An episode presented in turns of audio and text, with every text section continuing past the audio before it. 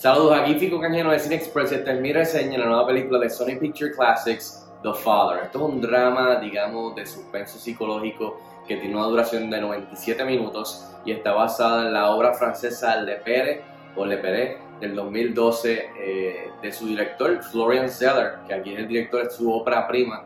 Eh, y el elenco está compuesto por Anthony Hopkins, Olivia Colman, eh, Imogen Poots y Mark Gatiss. En cuestión de la historia, la película sigue este anciano que está lidiando con su pérdida de memoria progresiva eh, y básicamente esa es la premisa. Bueno, y rápido al grano, ¿qué tal está The Father? Yo no sabía mucho de esta película, honestamente, cuando vi el póster y sin saber la premisa pensé que era una película de un padre y su hija y la relación entre ellos. Eh, ¿verdad? No sabía de qué era la película pero luego de tener la oportunidad de verla hace unos meses atrás, de verdad que, que quedé impactado y me gustó mucho esta película. Pienso que es de las mejores de 2020, eh, así que qué bueno que ya por fin el, público va a poder verla. Eh, creo que, o sea, me cogió, me cogió desprevenido al, no saber sobre de qué trataba y los detalles. Así que si, si hay algo que puedo, le recomendaría a, a las personas que si que entren a ver esta película sin saber mucho de qué trata no y sin, si, no, si no ven el trailer mejor todavía. Eh, porque creo que va, va, va, va, a tener mucho más impacto cuando se sienten a verla. Eh, entre las cosas que me gustaron y que definitivamente funcionaron es eso. Para mí esta película me cogió desprevenido, eh, me encantó, pero al mismo tiempo es que me encantó por, lo, por el tema, de la manera que toca este tema. O sea, tenemos tremendas actuaciones, pero para que tengan una idea entre las cosas positivas, eh, es eso mismo, esta película es un, retrato devastador, triste, escalofriante en momentos de, una persona lidiando, pasando por, o sea, presentando eh, a una persona mayor con demencia. Eh, así que de la manera como presenta eso, es un retrato de, este, de esta persona mayor viendo esta condición que tiene y nosotros somos testigos desde el punto de vista del personaje, eh, cómo está lidiando con esta situación. Eh, y creo que para mí ese fue el mayor atractivo, o sea, de la manera que Florian Serra en su ópera prima básicamente coge esta obra eh, que él mismo escribió y la, y la transfiere a la pantalla, o sea, sacando el jugo a las actuaciones brutales, jugando con la escenografía, con los locales que son básicamente el mismo local toda la película y juega con los diferentes cuartos y los diferentes sets en cuestión de que es algo claustrofóbico, o sea que de verdad que me impresionó un montón la dirección de este, de este cineasta que no, realmente no conocía. Y más que nada el guion, el guion me pareció fantástico eh, de la manera que está escrito, la estructura y ese mismo guion como él lo plasma en la pantalla me, me pareció genial, ¿verdad? me cogió por sorpresa completamente.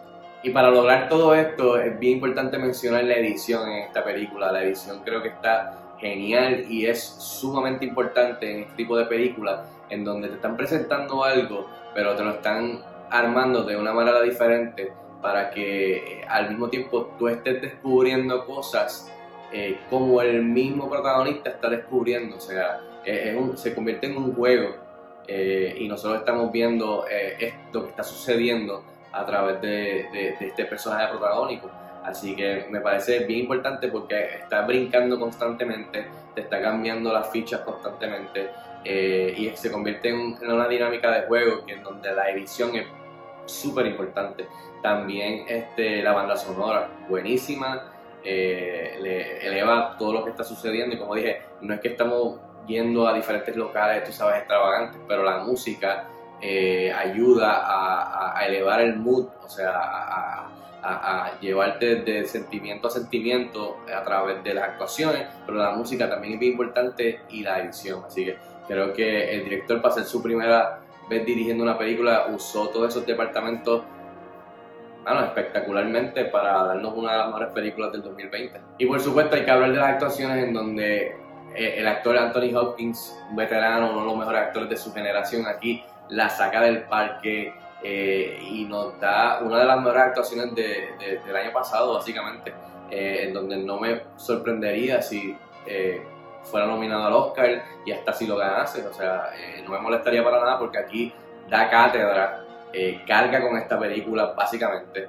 eh, y, te lo vende de una manera que, como dije, es escalofriante, en otros momentos es, hasta con, con, humor, la gracia, y de repente brinca y es escalofriante, triste, eh, tú sabes, es, una montaña rusa de emociones a través de la actuación de Anthony Hopkins que te, que te lo vende, o sea, lo hace, parece que lo hace, lo hace, lo hace ver tan fácil que, que, que de verdad que es increíble.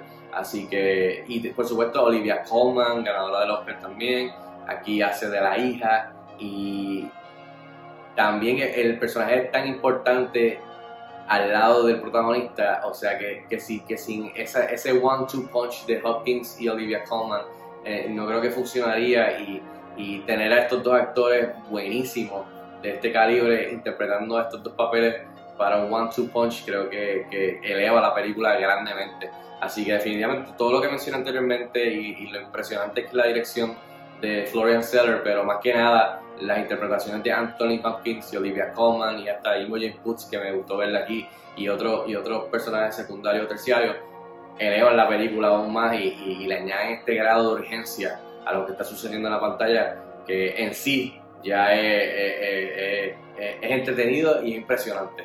Eh, así que tú no puedes despegar la, la mirada. En fin, yo le doy 4 estrellas de 5 estrellas a The Father. Estrena la semana que viene, el 18 de marzo, en los cines Finals aquí en Puerto Rico. Si tienen la oportunidad de verla, déjenme saber, escríbanme en los comentarios como de costumbre. Hasta la próxima. Cuídense mucho.